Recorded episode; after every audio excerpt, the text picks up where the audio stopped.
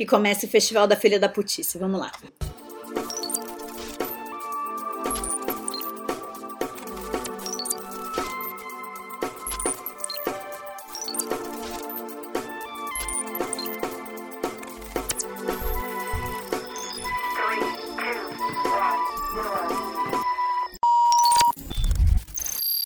Se macho filho da puta fosse avião, a agência seria um aeroporto.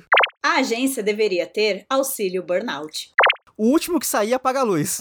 Meu zap virou puteiro, 24 horas por dia chamando no zap. A agência tem o Teams contratado, mas insiste no zap pessoal. O perfil Carol Conká, Regina George e Hannibal Lecter se daria bem aqui. Babado. Olá, ouvintes! Tudo bem com vocês? Sejam bem-vindos a mais um Randômico, e esse é um Randômico temático. Mas antes da gente chegar no tema, tô aqui com a Bárbara, tudo bem, Bárbara? Olá, eu estou ótima. Eu tô muito feliz porque esse é um tema que você pensou há muito tempo já. Sim! A gente tá reunindo, tipo, onde a gente encaixa esse programa? Porque o Rodrigo tá confabulando esse programa há muito tempo. Há muito tempo. Mas assim, o porquê especificamente que a gente trouxe esse programa pra hoje? Vamos lá, primeiro que o tema do programa é publicitários. Inclusive somos. Inclusive somos, ah meu Deus. Mas vamos lá. Essa semana saiu a famosa planilha das agências. E aí, Bárbara, explica pro público o que é a planilha das agências. A planilha das agências é um acontecimento na web 2.0, aquelas. Desde o advento da internet. No advento da internet, desde. Putz, gente, eu vou chutar aqui porque eu não sei exatamente quando surgiu, mas eu lembro que era quando eu estava numa agência. Então, é em meados de 2015 a 2016 que surgiu a primeira lá no Twitter. E é sempre a mesma coisa todo ano. É um Google Docs anônimo que alguém monta, que ninguém sabe quem é, e as pessoas vão lá e respondem a- as coluninhas que tem lá, que é onde você trabalha e o como é trabalhar aí. E aí, meu irmão? É no anonimato. E aí, o filho chora e a mãe não vê. E o bicho pega. E a planilha das agências, inclusive, trouxe consequências aí para agências, para chefes aí arrombados que estavam é, sendo cuzões com as suas equipes. De verdade, tem relatos reais de que chegou na, na mão de CEO, que, que as pessoas acabam reclamando nominalmente das pessoas por conta do anonimato. E que, se comprovada a parada, se chega na mão do dono da agência e vê que rolou aquilo que foi né, contado, geralmente tem consequências. Então, as pessoas começaram a levar meio a sério a planilha das agências, ao mesmo tempo que somos brasileiros, então tudo que é meio sério, na verdade, não é meio sério e é entretenimento. e aí saiu a edição agora de 2021 e que também teve uma planilha de crushes, que eles tentaram dar uma animada na depressão, né, do- que é a planilha das agências. E foi um amorzinho. Eu não vi essa. Você não viu a de crushes? É bonitinho. Não vi. Assim, eu, eu vi falarem sobre, mas eu não, não cheguei a abrir pra ler igual eu abri a das, a das Na, agências. na das agências tinha o link pra de crushes. Ah, tá. As- Então, é, tem sempre os links na- nas primeiras linhas, que é o link do editável, caso você queira escrever, porque geralmente o que se divulga é o link da planilha fechada. é só a visualização. Isso, modo visualização. Aí geralmente tem um link do editável pra você escrever anonimamente. E esse ano também tinha a planilha de crushes, que foi, foi até bem legal. E amigo, a gente pegou aí essa oportunidade e trouxemos aí. Pra trazer experiências. Pra trazer experiências de mundo publicitário maldito que a gente tem. Porque, É. assim, não tem ninguém. Eu acredito que não tem ninguém, ninguém, absolutamente ninguém, que passou pelo mundo publicitário sem se fuder de alguma forma ou saiu ileso. Completamente ileso. Porque não dá. É um, é um bagulho muito tóxico. É um, é um ambiente muito tóxico. Aliás, um beijo aí pra quem tá fazendo faculdade de publicidade. Boa sorte. Amigos, a tia tem que avisar pra vocês. Não é que nem o Mad Men, tá? Não é. A tia assistiu o Mad Men, mas eu assistia de forma crítica. Porque eu já sabia que não era daquele jeito. Então a tia tá aqui pra avisar. Não é daquele jeito. Primeiro que vocês não estão mais nos anos 60, né, ca- né, caralho? Pelo amor de Deus. Eu também, também. Mas a televisão mente. A televisão mente. Vamos com calma. É. Boa sorte pra quem tá nessa empreitada aí. Ai, gente. Ai. Mas aí, só contextualizando, todas as frases que a gente falou no começo eh, foram tiradas diretamente da planilha. Exatamente. Comentários de pessoas sobre algumas agências por aí, sobre alguns locais de trabalho. E é engraçado que essa planilha em específico, ela trouxe vários questionamentos pra aquele rapaz que trabalhava em várias agências também. De tipo, como que você fez pra trabalhar em tantas agências? Eram quatro, mas aí começam a colocar, tipo, assim, trabalhar em 20 agências? Como foi isso, sabe? É, expuseram o nome do cara, mas ele era meio famosinho. Eu já sabia quem era. Mas eu sei, expuseram o nome dele, infelizmente. Ele fechou o LinkedIn dele, inclusive. Uhum. Extenso currículo. Mas assim, gente, eu queria saber como consegue, porque eu trabalhando em uma tive um burnout com 21 anos. Então, Burnout, assim, é fichinha, é fichinha. Não tem como falar falar de mercado publicitário sem falar de burnout. Não, não, não. É, não. É tipo você ser jogador de futebol e nunca ter zoado o joelho, sabe? Você tem que ter zoado um joelho. Pois é, exato, sabe? É só tá ali, né? Torcer um tornozelo, qualquer coisa assim, é o, é o, é o básico do básico ali. E aí, publicidade, você chega lá tem um burnout. É, malhas da profissão, acontece. Numa mão você ganha um diploma e na outra você ganha, tipo, um Rivotril. Você ganha um remedinho já pra cuidar do- dos problemas que vão vir no futuro. Fica a dica, universidades, fica a dica. Mas, Rodrigo, me fala, como que vai funcionar a nossa dinâmica hoje? Hoje o programa tá diferente. Hoje a gente tá diferente. Hoje a gente tem quase que uma organização. Quase que uma organização. Quase. Porque, assim, temos os prints que a gente citou aqui. Eventualmente é capaz de a gente trazer um ou outro de novo. Mas aí a gente vai contar experiências próprias. E a gente vai contar algumas experiências que mandaram pra gente. Sendo elas algumas em áudio, que a gente vai comentar, vai passar o áudio e comentar com vocês. E outras a gente vai ler o relato que chegou nas, nas nossas mãos. Sem falar nome de ninguém. Sem falar quem mandou. Sem falar quem são as pessoas envolvidas, se tiver alguma coisa envolvida. Pretendo fazer bem bonitinho e bem editado pra evitar processo. Não quero processinhos, sabe? Não expor ninguém, né, amigo? Aqui, pô, a gente tá seguindo o exemplo da planilha das agências aí, que emancipou um grupo de publicitários fudidos. É, tudo no sigilo aqui. Mas então vamos começar. Eu vou falar primeiro, porque eu acredito que a minha experiência é menor, porque graças a Deus, eu nunca pisei numa agência. Assim, eu já tive contato com o mercado publicitário de outras formas. Sai daqui! Show! Sai! Tem gente passando mal. Eu tive contato com o mercado publicitário de outras formas. E assim, eu tive contato com uma agência interna. Então era uma coisa um pouco mais, entre muitas aspas, controlada. Então, assim, eu tava, eu tava sempre vendo as coisas acontecerem, mas eu tava de, por fora. Eu tava de fora vendo aquilo acontecer. O meu quase burnout veio na época da própria faculdade. Porque, assim, todo o estresse de terminar a faculdade pra mim me quebrou. Apresentei meu TCC todo revestido em salompas. Beleza. Meu Deus. Depois daquilo, eu tive problemas, mas eu não, não necessariamente problemas por estar em agência, sabe? Mais da vida acontecendo mesmo. Mas, por exemplo, eu tenho uma sina no, mer- no mercado de trabalho que, assim, calhou que, em- acho que em três empregos que eu já tive, eu entrei pra fazer parte de uma equipe de três pessoas, duas pessoas foram embora e eu fiquei. Isso aconteceu três vezes na minha carreira. assim, e, e aconteceu três vezes e, tipo, na primeira eu fiquei todo. Era jovenzinho, né? Tipo assim, não, vamos lá. Logo mais as coisas melhoram. Não melhoraram. Aí na segunda vez, nossa, vamos lá. Daqui a pouco as coisas melhoram. Não melhoraram.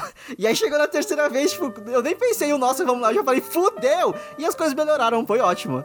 Sabe assim, foi, foi- eu tava tão preparado pra ir pra, pra, pra tudo parar na merda que quando melhorou até me assustei. Assim, tipo, meu Deus, sabe? É possível Olha as coisas decaírem um pouco e voltarem ao normal ou, ou melhorarem depois, sabe? Então, o Rodrigo não é um soldado forjado na guerra. Ele não é. Ele não é, olha só. Não sou, eu, eu, me, eu me escondi do front. Eu sou o cara que fingiu de morto no, no- na trincheira ali e acabou a guerra e eu tava lá fingindo de morto ainda, me besuntando em sangue alheio.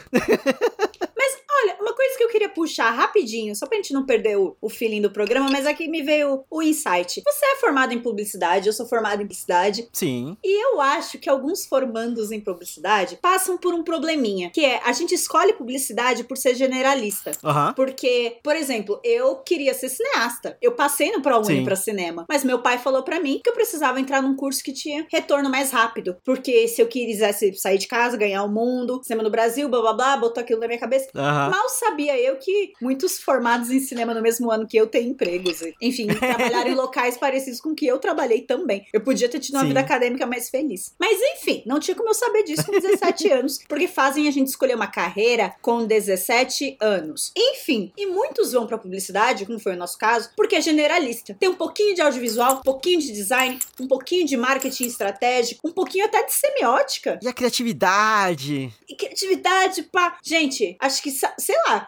10% dos formandos em publicidade vão pra criação, tá? O resto Pois vai é. tudo pra estratégico, vai pra outra coisa. Ou sai da área, porque é um caminho bem possível também. Também. Mas vem pra gente como se fosse, fosse uma parada. Não, mas você vai chegar lá e, e vai ter um hub de criação e vai ser foda. Não, gente. Não.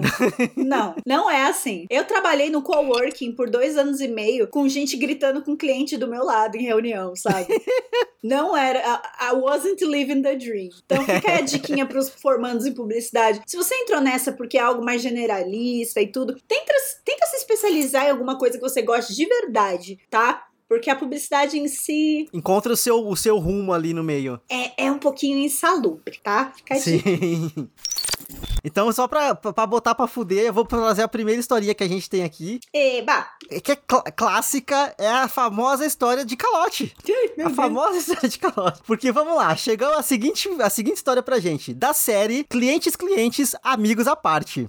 Uma vez trabalhei como social media para um restaurante e acabei virando amiga da dona. A gente até chegou a fazer rolê juntas. Nos aproximamos de verdade. Eis que começamos os problemas de atrasos no pagamento e por isso ela decidiu por terminar nosso contrato, ao menos até a crise, entre aspas, passar. Ok, o contrato foi encerrado com o valor em aberto que eu ficava cobrando, mas nada de receber. Do nada, em meio a tal crise, entre aspas, a bonita me aparece com um carro zero quilômetros e até aí tudo bem. Logo em seguida, eu tava de mudança, ia para outra cidade e coloquei algumas coisas à venda. Ela decidiu ficar com a minha cama e com a minha máquina de lavar, as duas praticamente novas, com menos de 8 meses de uso, e ainda na garantia. O valor final que acordamos foi R$ 1.800. Fui embora de cidade e hoje faz.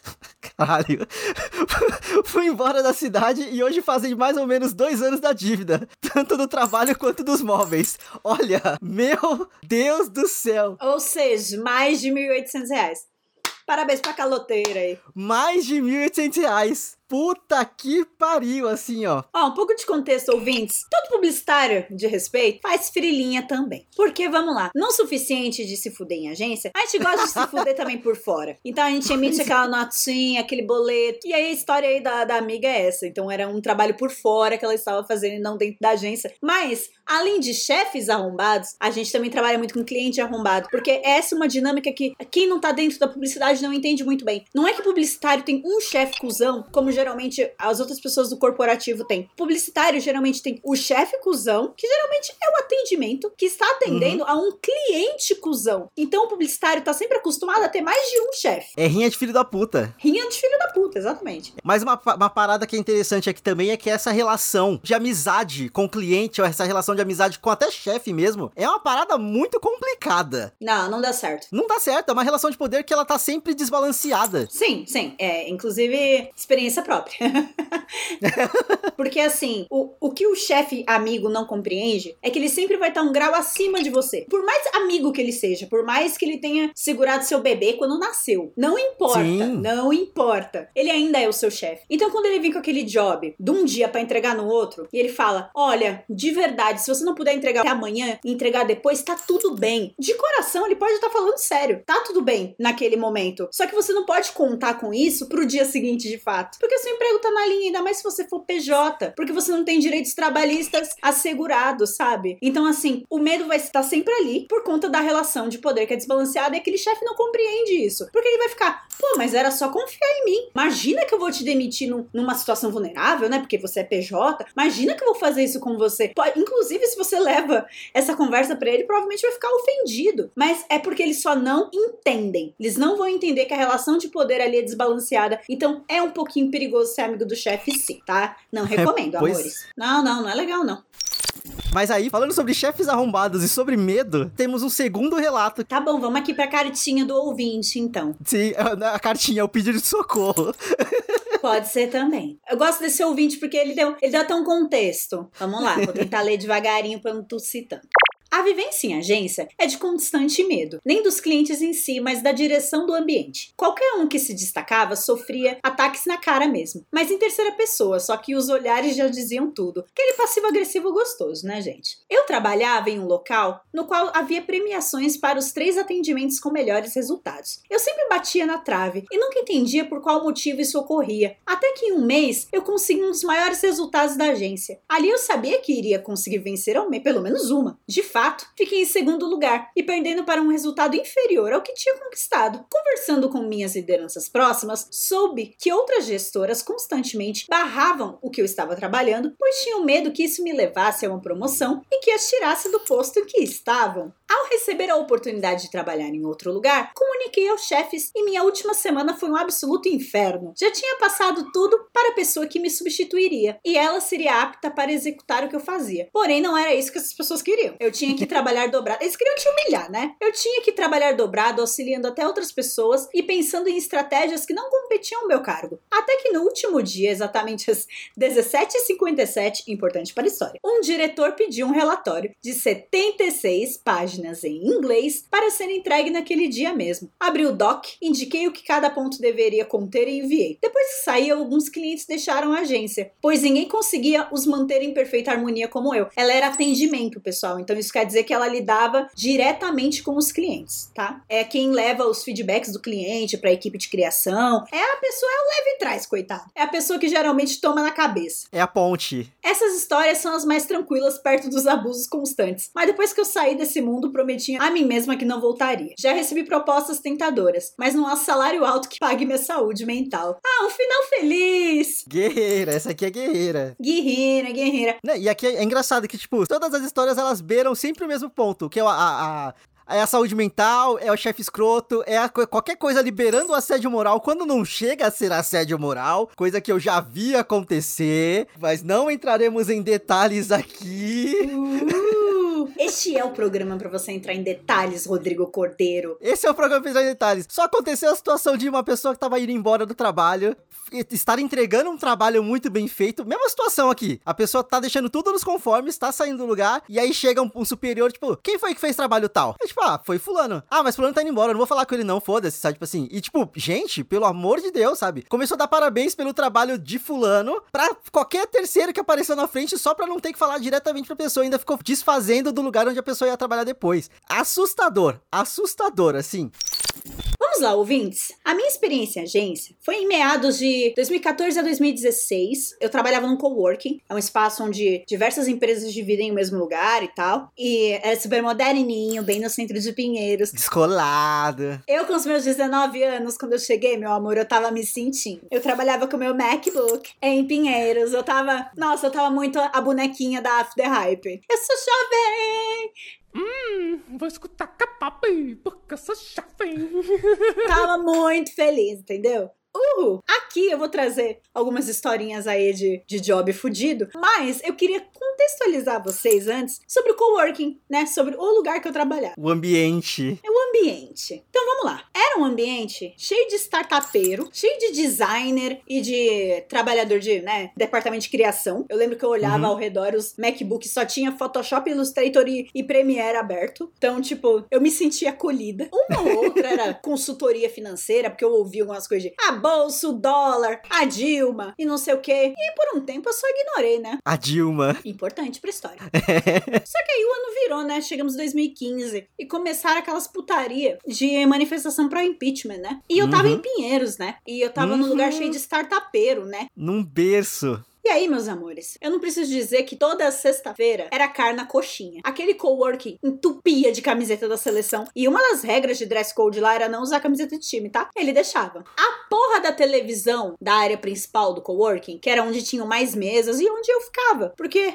era espaçoso e fresquinho, tinha ar-condicionado e pá. Tinha uns mesões bonitos de madeira. Eu gostava de ficar ali. Aí, aquela área tinha uma televisão grande que ficava geralmente na Globo News, assim. E era só um barulho de fundo, eu nem ligava muito. Só que a porra da Globo News só passava uma coisa, né? Manifestação pró-impeachment. Então eu ficava lá com o meu coração vermelho, que a Bin sabe que é vermelho. General Heleno sabe que é vermelho. Eu ficava lá com meu coraçãozinho vermelho, com meu Lula lá, brilha uma estrela no meu coração e na cabeça, e vendo aqueles filhos da puta lá, vamos colar mais tarde, vamos. E eles tinham a pachorra de me chamar. E aí tudo que eu conseguia dizer é, eu demoro 2 horas e 45 pra chegar em casa. Eu não posso ir em manifestação pro impeachment. Não, mas vamos, temos que lutar pelos nossos direitos. Eu, o quê? Direito de ser arrombado. Nessa, nessa época, ouvintes, eu morava em Itaquá. Então eu vou narrar um pouquinho aí do meu caminho pra vocês. Eu descia na estação Fradique Coutinho da, da linha amarela. Da linha amarela eu ia até a luz. Da luz eu ia até o Brás. Do Brás eu ia até a estação Itaquaquecetuba. Da estação Itaquaquecetuba eu pegava um ônibus e eu ia pra minha casa. Essa era a minha rotina diária, do trabalho pra casa. Então, Uhum. amados,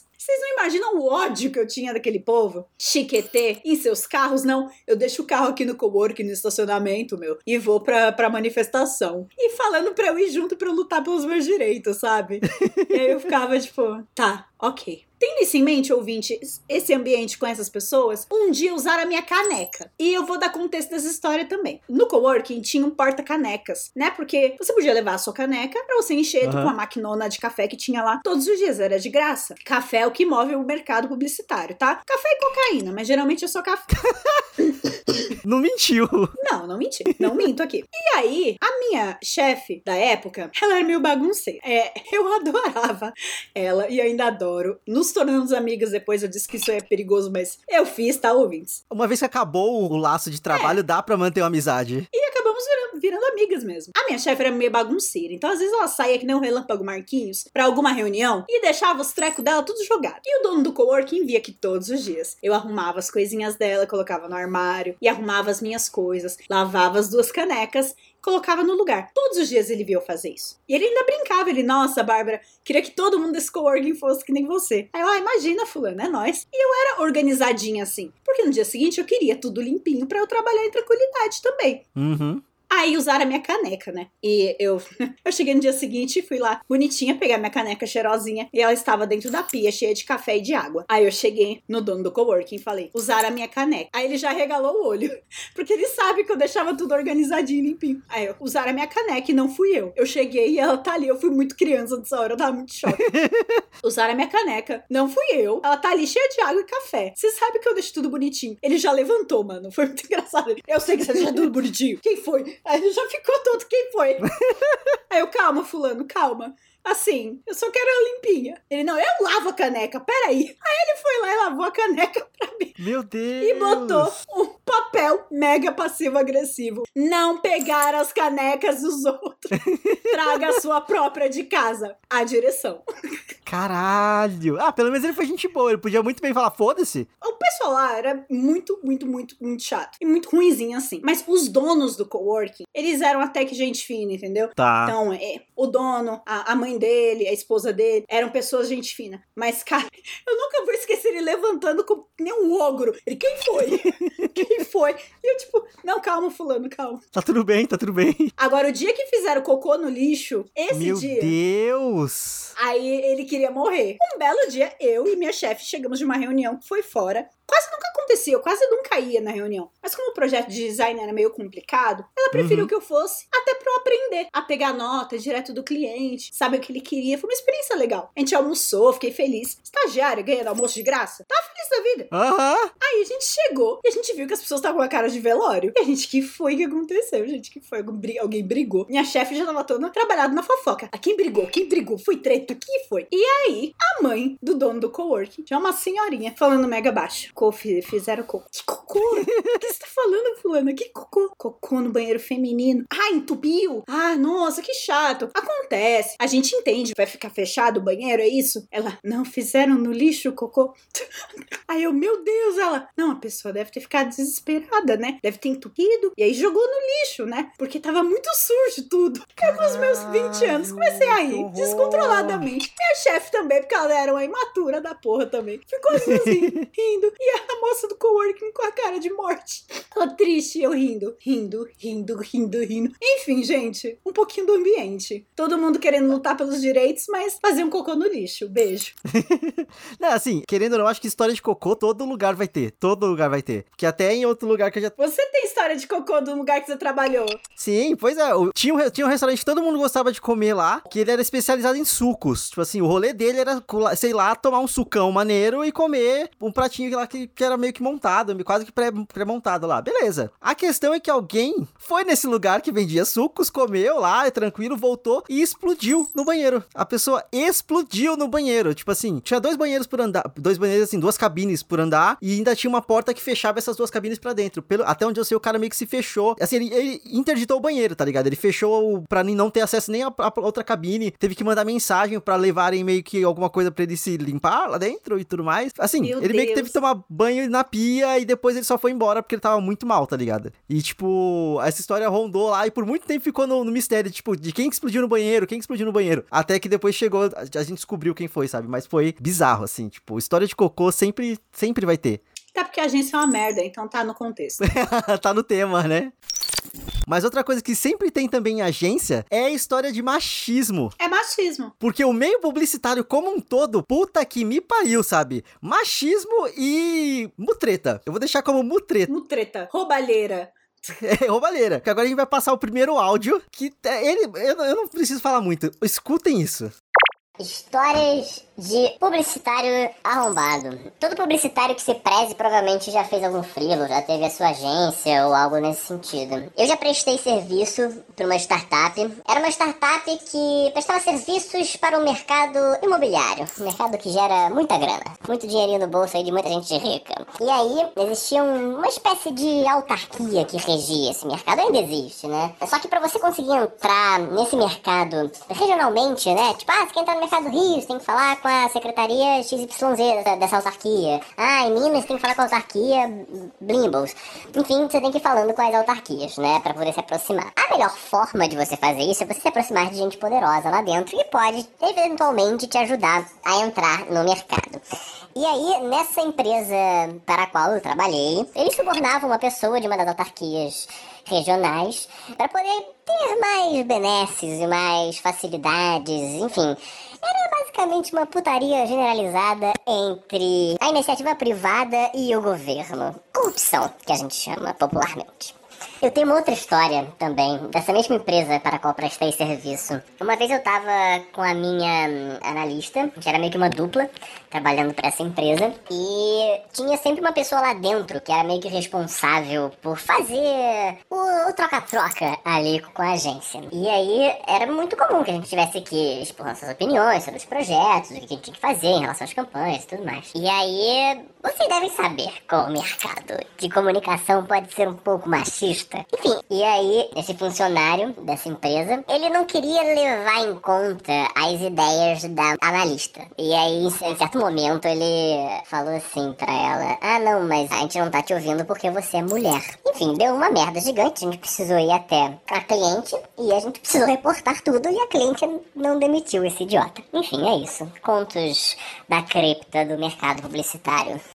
Vamos comentar esse áudio traumático, Rodrigo. Cara, assim, a primeira parte que eu quero falar é que depois desse áudio ainda veio um complemento falando que a dita cuja analista desmaiou depois de problemas no trabalho porque, entre aspas, resumindo, o cliente meio que absorveu a agência para dentro. Só que o ambiente era tão merda. Ó, o Cocô voltou. É, o ambiente era tão merda que os dois da minha equipe tiveram um mental breakdown no trabalho, sendo que um desmaiou no almoço e ela teve que parar no hospital. Então, assim, meu Deus, sabe? Meu Deus. Ambiente saudável. Saudável, nossa. Inovador. Só que, assim, por exemplo, a parte das mutretas de, tipo, lei e de subornos e tudo mais. Pagar um pouquinho a mais pra, pra facilitar, você facilita para mim, facilito para você. Superfaturar um pouquinho aqui, sabe? Nossa. Para passar a campanha. Que duque, que duque. Eita, uh. eita. Já vi acontecer também. Daí assim, agora é ladeira abaixo, porque o próximo áudio que a gente tem, ele é ainda mais triste. Porque é uma pessoa que ela começou, ela fez publicidade e depois ela simplesmente largou a da área. Ela desistiu da área depois do que acontece nesse áudio aqui. Escutem.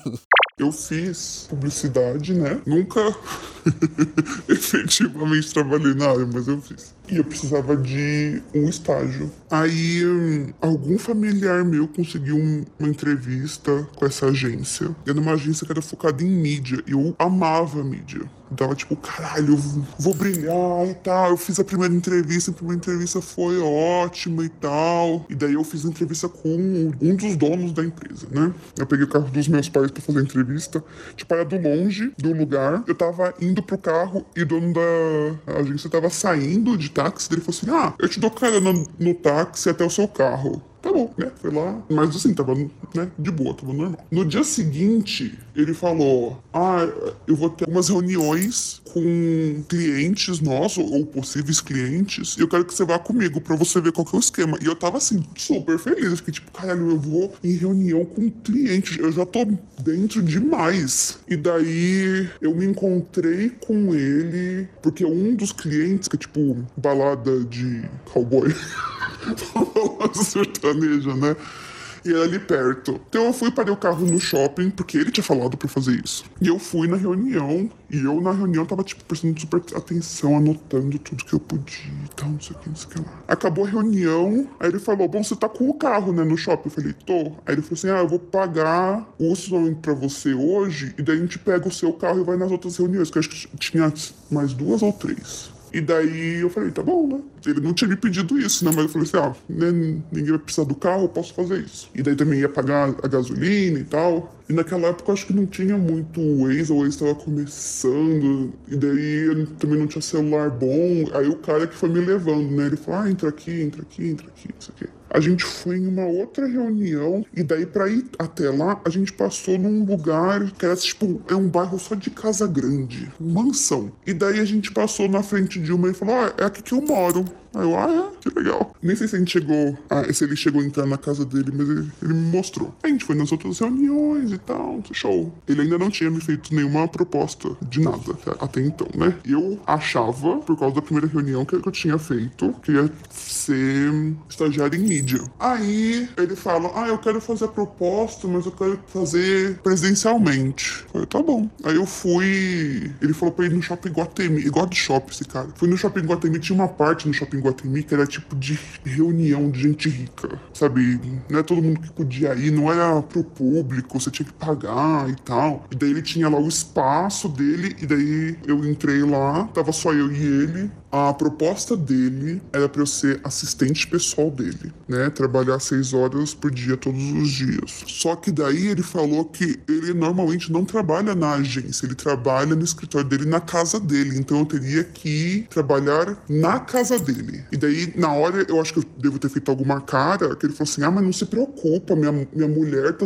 sempre lá, meus filhos estão sempre lá, você não vai ficar sozinha, só eu e você. Isso assim, eu tinha 20 anos. 21 anos, era novinha de tudo. Ele falou que eu ia precisar do carro, porque eu, como assistente dele, ia ter que levar ele nos lugares. E lembra que o carro não era meu, né?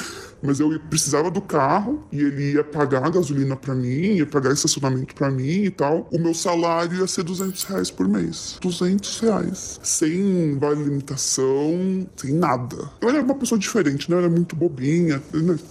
Estudava no Mackenzie, né? Gente bosta que estudou no Mackenzie eu não sabia muito o que falar, sabe? Eu, eu, eu, acho que na hora eu até fiquei feliz que eu recebi uma proposta e tal. Mas aí quando eu tava no carro, tá, eu lembro que tava muito trânsito pra, pra casa, eu fiquei um tempão no carro. E daí eu fiquei pensando, pensando, pensando, pensando. E daí eu comecei a chorar tanto, tanto, tanto. Daí eu lembro que minha mãe me ligou pra saber como tinha ido. E daí eu já atendi o celular chorando. E daí ela falou: Que foi, filha? Que foi? Eu, mãe, o cara queria que eu trabalhasse na casa dele, mãe. Eu aqui achando que eu tinha um emprego legal. Empresas grandes eram clientes dele. Eu tava todo feliz. E daí eu fiquei tipo, não, o cara só quer que eu seja o penduricalho dele, né? Que fique levando ele pra lá e pra cá. Fiquei me sentindo um lixo. Fiquei me sentindo um lixo. Eu sei que depois eu conversei com a família e daí esse familiar foi até brigar com quem tinha feito a indicação. Falei, tipo, você é doido, cara, 50 anos queria enfiar a menina 20 anos na casa dele para trabalhar, um se viu e tal. Nossa, eu me senti uma merda.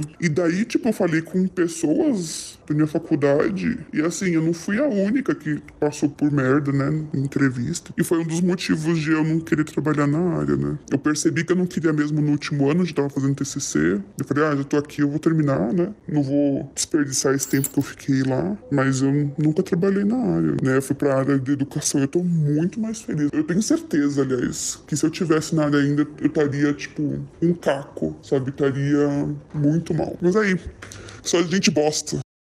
E aí, vamos lá.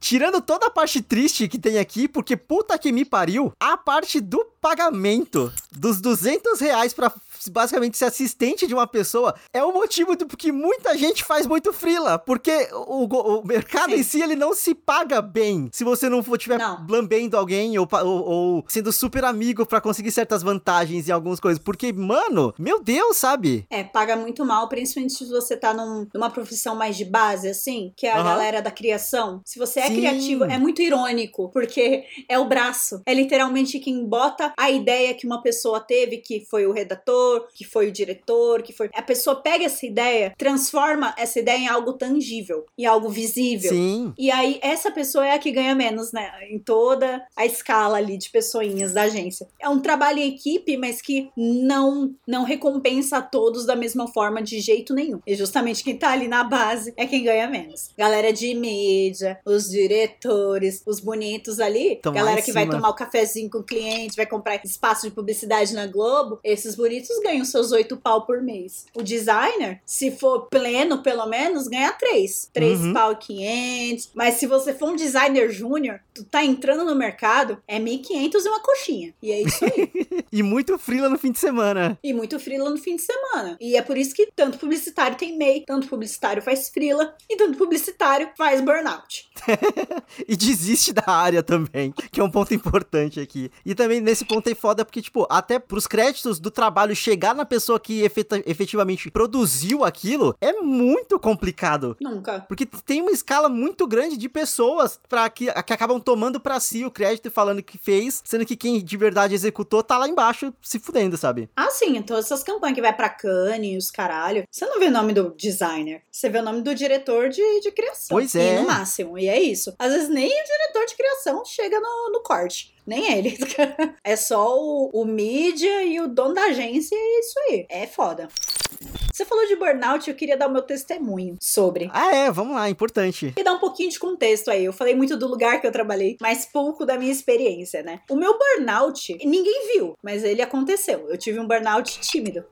Num apartamentinho que eu dividia com amigos e o Leozinho que segurou a barra, né? Uhum. Ele aconteceu nessa agência, inclusive. E vamos lá. Eu só tive chefe mulher. Então, quando eu falar a chefe, a chefe, pode ser qualquer uma delas, porque eu só tive chefes mulheres, tá? Eu nunca tive chefe homem. Inclusive, é por isso, ouvintes, que vocês não vão me ouvir trazendo história de machismo aqui. Porque eu sou o cristalzinho perfeito que não sofreu com machismo no ambiente de trabalho, no ambiente publicitário, pelo menos. No ambiente de audiovisual, já sofri. Que inclusive eu trabalhei numa produtora, que os caras de lá deixavam os equipamentos tudo zoado e falava que eram as meninas que bagunçavam, sendo que a gente era que arrumava todas as coisas. Então eles falavam que era a gente que bagunçava, essas meninas que não sabem lidar com equipamento, não consegue carregar peso. Aí era a gente que deixava tudo zoado e não era. O bom é que a chefe lá sabia que não era. Então ela só dava um tapinha nas costas dos caras e falava: Aham, claro, vou falar com elas. E ela nunca falava nada. Tipo, até ela tava cansada de lidar com os caras, sabe? Pera, pera, pera. Os caras bagunçavam e culpavam vocês, mas meio que querendo que vocês fossem punidas pelo que eles estavam fazendo. Eles estavam meio que entregando, é, aspas, entregando vocês pra chefe pra ver se vocês, vocês tomavam bronca. Sim. Caralho. A gente nunca soube o que eles queriam com isso. Se o problema era a gente ser nova e já ter um emprego que eles meio que lutaram pra conseguir, porque eram homens de meia idade, todos que tiveram profissões que eram diferentes da área, e aí chega as menininhas mais, mais, mais novinha fazendo o que eles fazem igual, e aí deu uma baqueada. Aquele orgulho masculino que não me Sim. interessa. Então, tipo, dessa parte da minha vida eu tenho história, mas do breve período da minha vida que eu trabalhei com publicidade eu não tenho, porque foram só chefes mulheres mesmo. Mas o burnout, infelizmente, rolou, porque uma, uma das sócias da minha chefe da época, ela era maluca. o meu burnout aconteceu mais por conta do da mania de perseguição. Era, você tá na agência? Você já chegou? O que você está fazendo? Você já saiu pra almoçar? E agora, o que você tá fazendo? Porque ela ficava em outro estado. Então ela tinha uma necessidade de Nossa. se fazer presente o tempo todo. E eu lembro que é, é, cada mensagem que chegava eu tremia. Eu já ficava, mas o que, que essa mulher quer, caralho? E era pra saber se eu já saiu do almoço? Não, porque tem layout pra, pra entregar até assim. Você acha que você consegue fazer? Eu consigo, sua puta. Eu entrego isso em 30 minutos. Para de mandar mensagem que eu consigo.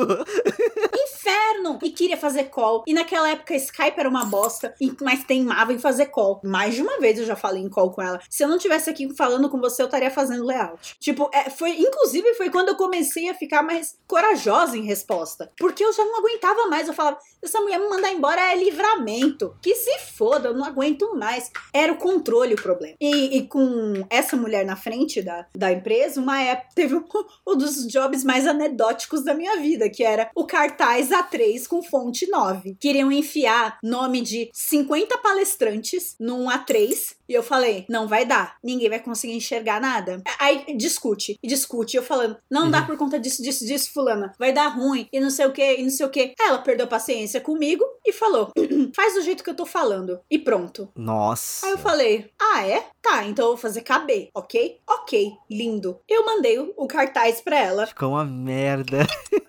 Uma merda não que Fui eu que fiz, tava bonitinho. Mas, meu bem, fonte 9. Caralho. 50 palestrantes de um evento de saúde. E, e não era só o nome deles. Era o nome deles, o CRM, o tema da palestra que eles iam falar, tudo abaixo do nome, né? 50. Uma programação inteira, né? Tipo, Exato, programação inteira da, da, da mega palestra de whatever lá. E ela fez eu caber tudo no A3. Só que vamos lá, a burra, a bicha burra, não entendia o que eu tava tentando explicar pra ela, que era: esse arquivo que eu tô te mandando parece grande porque ele está em 300 dpi.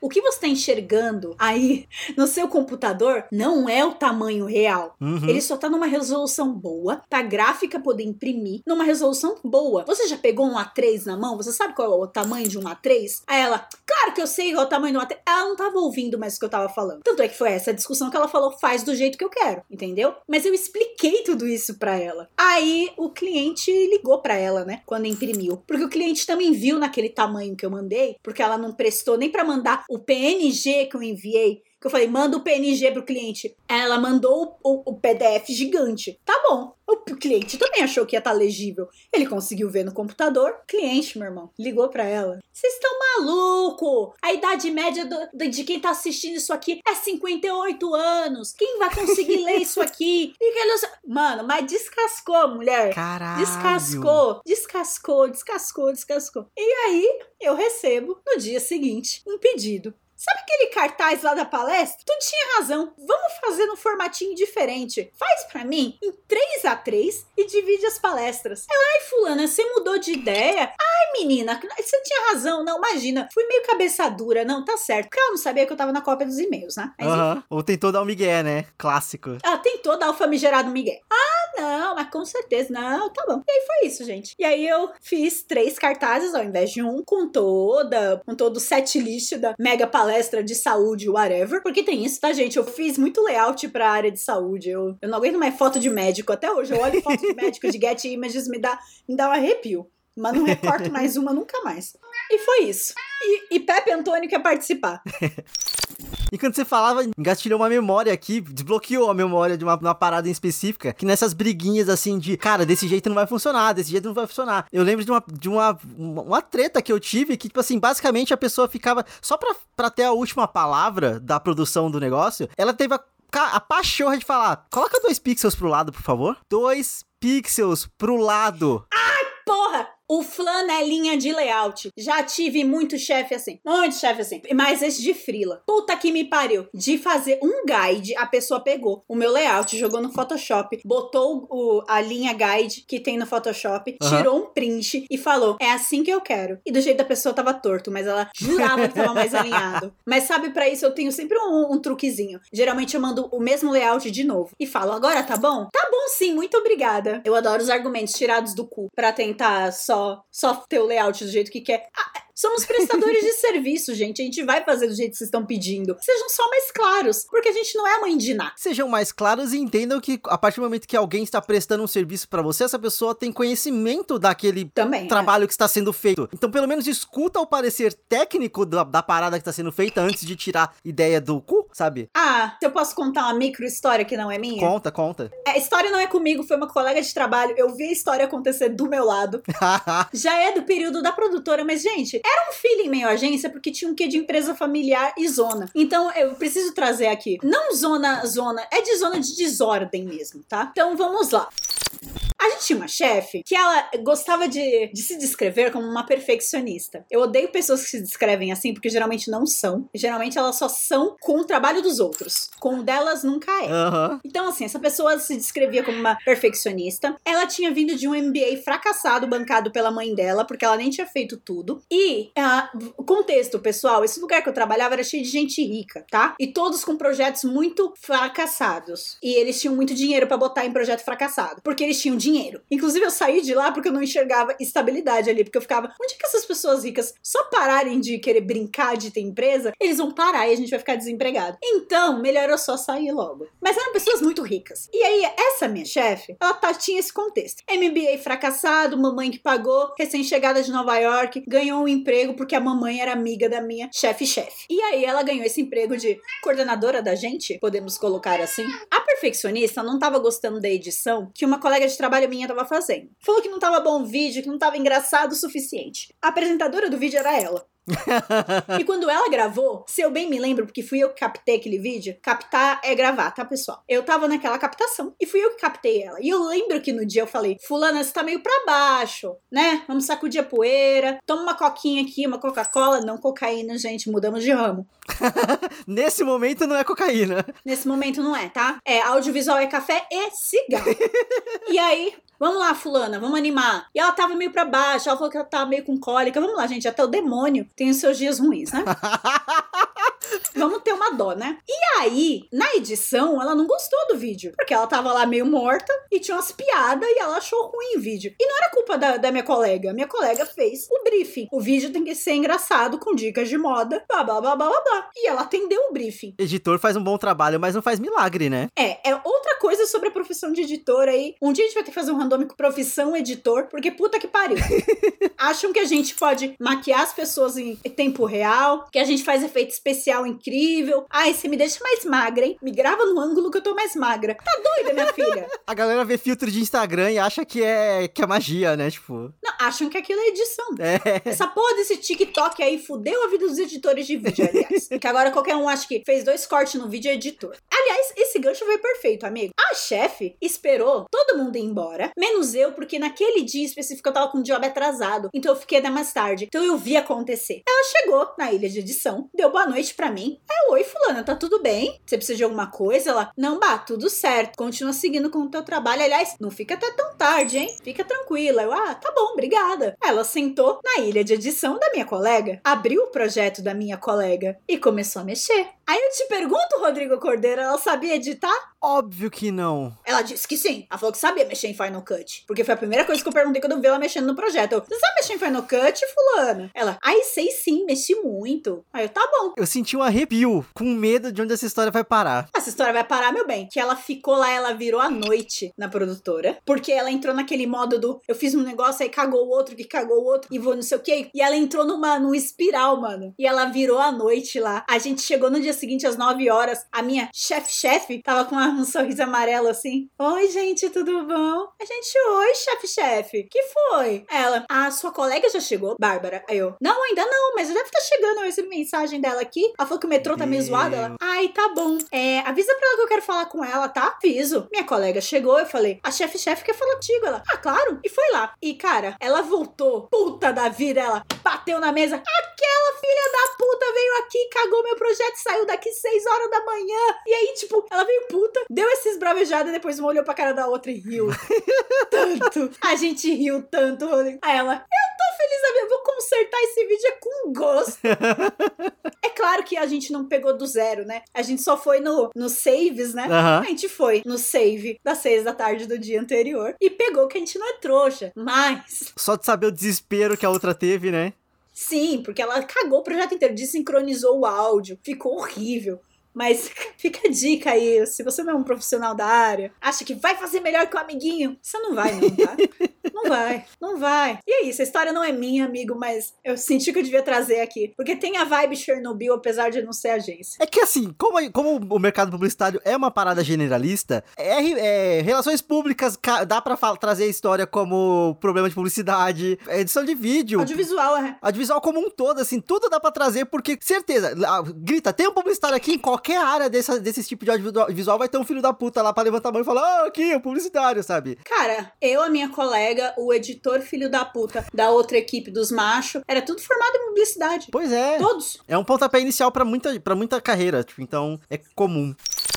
Só que aí eu queria trazer que você foi contando a história anterior também, a história, a história que era sua, e aí encaixa também com o primeiro áudio que a gente teve, ou com o primeiro eu não tenho certeza, mas com algum dos áudios que a gente passou aqui, que é a questão clássica do puxar o tapete e da mania de perseguição. Sim. Porque as pessoas simplesmente não conseguem tentar crescer sem puxar alguém pra. Tipo assim, só consegue tentar subir derrubando alguém, ao mesmo tempo que sempre vai ter algum filho da puta que ou realmente vai estar perseguindo uma pessoa, o que aconteceu no áudio, E não ir comigo. e com você, ou Ou a pessoa que vai estar se sentindo perseguida. E aí, tipo assim, ela vai entrar numa paranoia maluca, porque ela é tão boa e ela é tão foda, que, tipo assim, é claro que tem alguém ah, fudendo com a minha vida. Eu acho que as pessoas precisam entender a sua própria insignificância. Sim. Para o mundo, para a galáxia, pra, pra, pra tudo, gente. Você não é tão importante quanto você acha que é. E a pessoinha do lado crescendo não é um, não significa que você tá indo pra baixo. E se você enxerga isso como uma ameaça, então, meu bem, step up your work. Vamos lá, melhore. O ganho do outro não é uma perda sua, necessariamente.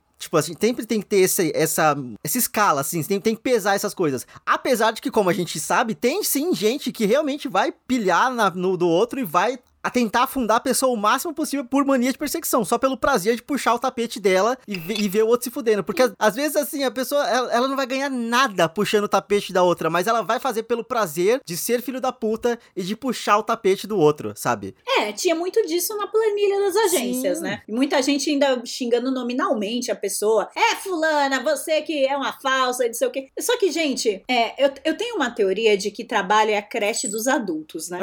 é quando adultos se encontram trabalham oito horas por dia. Forçadamente. Forçadamente, ninguém quer estar tá ali, mas tá todo mundo ali. Entrega trabalhos coloridos depois vai pra casa. Então é a nossa creche, sabe? E aí, assim como creche e escola, tem as intriguinhas para passar o tempo também. Porque eu acho que isso é muito. Eu vi isso muito na produtora, por exemplo, porque ali não era um ambiente que era propício pra, pra briga, porque ninguém, ninguém incentivava essa prática mesmo. Uhum. Era um pessoal de boa, e até mais velho. Com exceção de mim das minhas colegas, é, o resto era já tinha mais de 30 anos. Bem mais de 30 anos, na verdade. Então, era uma galera mais relax. Mas aí tinha a picuinha do equipamento. Ai, mas fulaninha deixou o prato é, na copa em cima da pia e não no escorredor. E, tipo, era umas picuinhas idiotas, sabe? Mas era só pra dar um tempero na, na, na rotina, sabe? É a treta que a gente vê no Big Brother. Que, porra, você comeu um pedaço de bolo muito grande. Sabe, tipo assim, foda-se o bolo, gente, sabe? Tipo assim, mas precisa criar conflito, precisa arrumar motivo. E aí, só nesse, nessa questão de trazer nominal, eu quero até trazer o textinho que tava lá na planilha.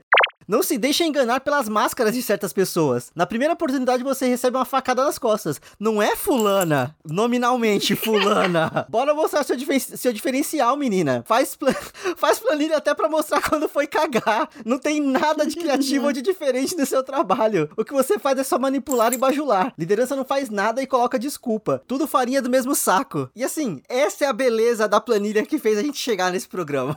Beleza da sinceridade. O brasileiro puto. Brasileiro puto. Maravilhoso.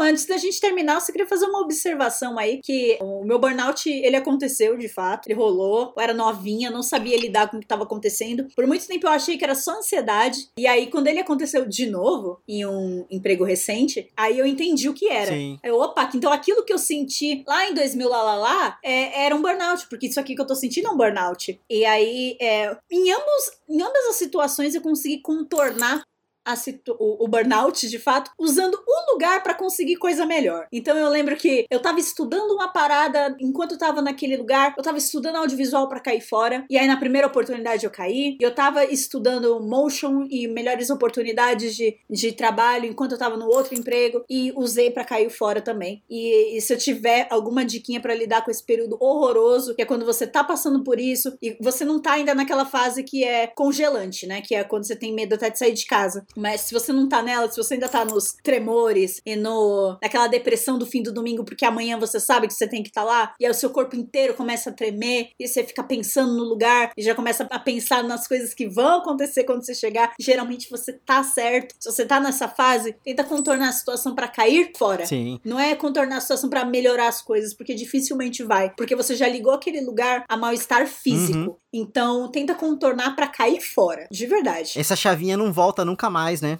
Não, o lugar físico Sim. não volta. Você pode até encontrar algumas das pessoas em outros contextos e ficar sussa. Comigo aconteceu. Eu encontrei várias das pessoas em outros lugares e fiquei, ah, olha só, a tremedeira passou, tá tudo bem. Agora, se eu entrasse nas empresas físicas de novo, eu acho que voltava tudo. Sim. Porque Engatilha eu liguei tudo. um espaço a toda aquela merda. Então, É, é a minha dica, caia fora, mesmo. É bater no fundo do poço e usar o impacto como propulsão pra saída, tipo assim, porque Boa! É. é a única coisa que sobra, tipo, us- usar pra catapultar pra fora. Fica nessa não, amigos. Aí assim, só pra encerrar, pra tentar não encerrar num clima tão ruim, a gente falou de Mad Men no começo do programa. A dica que eu vou deixar pro final aqui é: assistam The Office. The Office nunca vai te decepcionar, nunca. Assista a partir da segunda temporada, por favor. Pode pular a primeira. Ignora a primeira que você não- nunca vai se decepcionar. Pronto, Pode ser. Cara, The Office é estrutura de muita empresa Muito. brasileira, cara. Aliás, é estrutura de muita empresa, ponto, né? Os caras fizeram estudo, né, de rotina de escritório pra fazer aquela porra, por isso que é, é tão brilhante. Porque é aquilo mesmo. Você falou de empresa brasileira, eu lembrei de Os, os Aspones, que era aquela série com o Celton Mello, tá ligado? Que eles eram meio que de departamento público.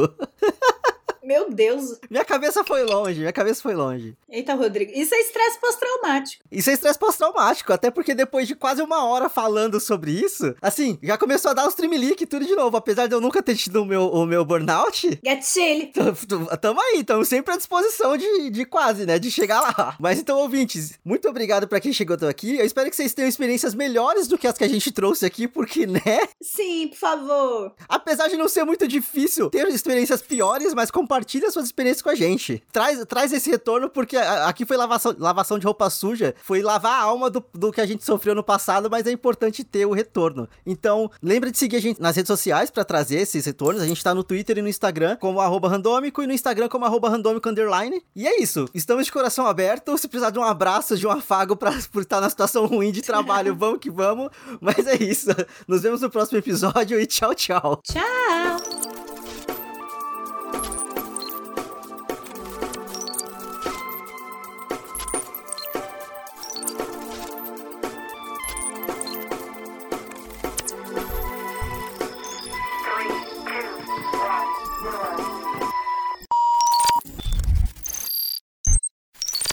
E você deu um tapa no microfone. Eu badei um tapa no microfone, sim.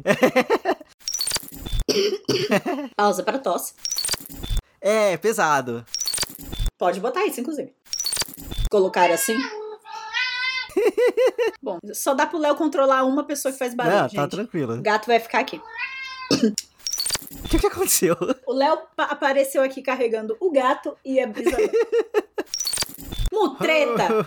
Roubalheira! Insira o áudio do Rodolfo Rodrigues neste momento. Mutreta, negócio, negócio. Bufunfa, negócio. Mutreta, negócio, negócio. Lagoagem, negócio. Mutreta, negócio, negócio. Bufunfa, negócio. Mutreta, negócio, negócio. Corrupção,